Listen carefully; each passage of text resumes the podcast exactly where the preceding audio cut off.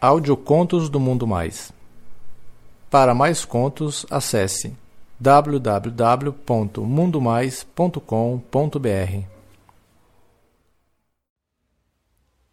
Com o vizinho, depois de sair com o filho do pastor. Um conto de Paulo, lido por Carlos Dantas. O que eu vou contar aconteceu alguns meses atrás. Eu tinha acabado de chegar no cinema com o Gabriel, que é o filho do pastor. Mal entrei em casa e estava lá tomando um banho bem caprichado. Quando a minha mãe grita, dizendo que o filho da vizinha estava lá no portão querendo falar comigo. O Jefferson, para quem não viu o conto do vizinho, é um rapaz de cabelos negros, uma pele bem clara, barba feita, um corpinho legal, mais ou menos 1,83 de altura, ainda com seus 23 anos. E aí, Jefferson, beleza, cara? Tô bem, Paulo. E você, cara? Tá ocupado agora? Não, mano, acabei de tomar um banho e ia ficar de bobeira em casa até a hora de dormir. Por quê? Ah, cara, ia só te chamar para dar uma volta. Se anima? Uai, cara. Anima, mano. Vou só trocar de roupa. Entra aí e me espera. Aí ele entrou e se sentou no sofá enquanto eu lutava comigo mesmo para voltar na sala e dizer que eu não iria. Eu tava meio mal, né? Não sabia se o cara tava ou não com segundas intenções. Mas mesmo assim eu fui. A todo momento pensando em como eu ia fazer para não ceder ao charme dele, né? Eu tenho que admitir, mano, o cara é muito gato. E ele tava muito arrumadinho e cheiroso aquele dia. E as coisas entre eu e o Gabriel não estavam assim 100%, né? Enfim, eu cheguei na sala todo bonitinho. Bora, mano, bora. Despedi lá da minha família e fui. Entrei no carro dele e ele falou: Ô, oh, mano, você tá com fome? Tô um pouco sim, mano. E você? Não, um pouco também. Ah, meu, então vamos comer então. Aí ele ligou o som do carro e adivinha? Ele tava lá escutando a minha bandinha que ele tinha desdenhado uma vez. Ué, cara, desde quando que você curte esse tipo de música? Ah, meu, de tanto você escutar na sua casa, né? Eu ouço, né, mano? E acabei gostando, sei lá. Durante todo o trajeto, a gente conversou sobre muitas coisas. Chegamos lá em um restaurante mexicano e fiquei até surpreso, porque raramente frequento esses lugares meio chiques assim. Fiquei espantado, mano, porque parece que aquele lá era um encontro. Demorou muito a cair a ficha do que estava acontecendo. Fiquei nervoso com medo. Sei que é meio idiota assim, mas é verdade. E ele foi tão atencioso a noite inteira, a gente lá conversando de tudo. A gente dançou que nem um louco, porque lá tem uma hora que eles tiram os clientes para dançar umas músicas mexicanas. Meu, é uma comédia.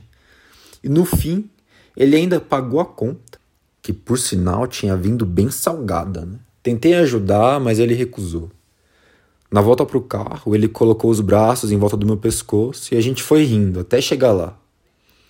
Foi divertido demais isso, Jefferson. Cara, foi muito louco, foi muito legal. Mal terminei de falar e ele me lasca um beijo antes de ligar o carro. Eu fiquei imóvel, em choque. Mas no fundo eu sabia que ia dar nisso mesmo. Então eu relaxei e comecei a beijar ele. As coisas começaram a ficar quentes, então ele parou e ligou o carro e começou a dirigir freneticamente. Deu até um pouco de medo, meu. De longe eu vi um letreiro, um enorme escrito motel. Caralho, gelei. Meu Deus, e agora, mano? Esse cara é louco. Entramos. Ele estacionou o carro e foi me beijando antes mesmo de entrar no quarto, que por sinal era muito da hora. Me beijou de novo e me deitou na cama com ele em cima de mim. Ele de repente começou a tirar minha roupa e eu fiz o mesmo com ele. A todo momento ele sorria para mim. Ele era lindo, meu, e o sorriso dele era mais lindo ainda. Quando ele tirou a calça, deu para ver aquele volume da cueca. Era um belo volume. Tinha uns 19 ou 20 centímetros. Ele nem precisou falar nada. Só chegou perto de mim e eu comecei a chupar.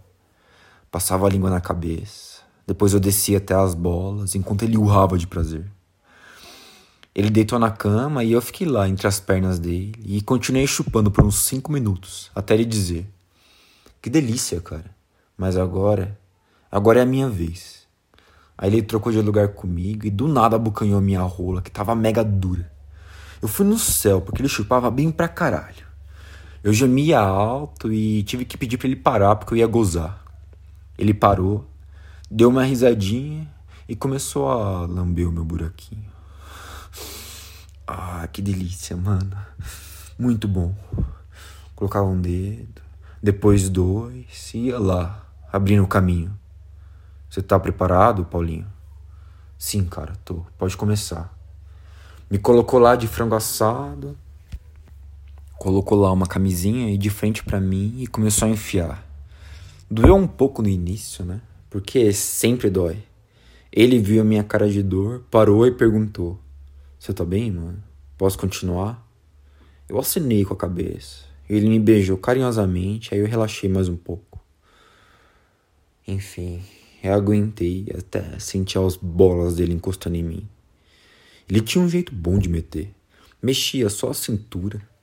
Ele dava umas estocadas suaves, mais firmes ao mesmo tempo. E a todo momento ele olhava nos meus olhos e sorria para mim. Ele alternava as estocadas com beijos na minha boca, na minha orelha no meu pescoço. Aí ele me colocou de quatro e meteu mais um tempo.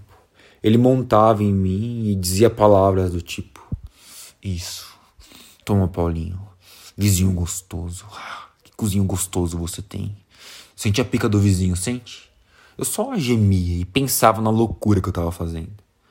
Depois de algum tempo eu gozei bastante, sem nem encostar no meu pau. Ele, sentindo as contrações do meu cu, gozou logo em seguida e caiu por cima de mim. A gente tava lá estirado na cama, com a respiração bem acelerada.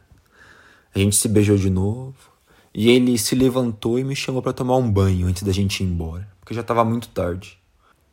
No chuveiro a gente brincou de tacar água no outro, como duas crianças, e rapidamente a gente já estava vestidos.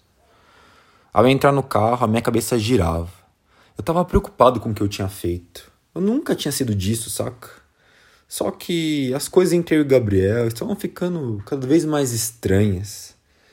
Ele estava lá orando com a minha da igreja, porque o pai dele estava pressionando para ele namorar logo, e eu ficava meio que do lado daquilo. Eu não sei se isso seria uma justificativa, né? Mas na minha cabeça era meio que uma desculpa. A gente chegou em casa, e dentro do carro ele foi me beijar, mas eu recusei. E a gente acabou dando só um selinho mesmo. Eu agradeci pela noite e ele saiu do carro só para me dar um abraço. Sorridente, ele entrou no carro e colocou na garagem na casa dele e eu entrei para minha casa. Quando eu cheguei em casa, minha mãe chegou a reclamar da hora, mas foi até que de boa. Conversei um pouco no WhatsApp com ele e com o Gabriel e acabei adormecendo. E aí, pessoal? Aqui é o Carlos Dantas. Espero que vocês tenham gostado desse conto. Não esqueçam de deixar um comentário. Um abraço.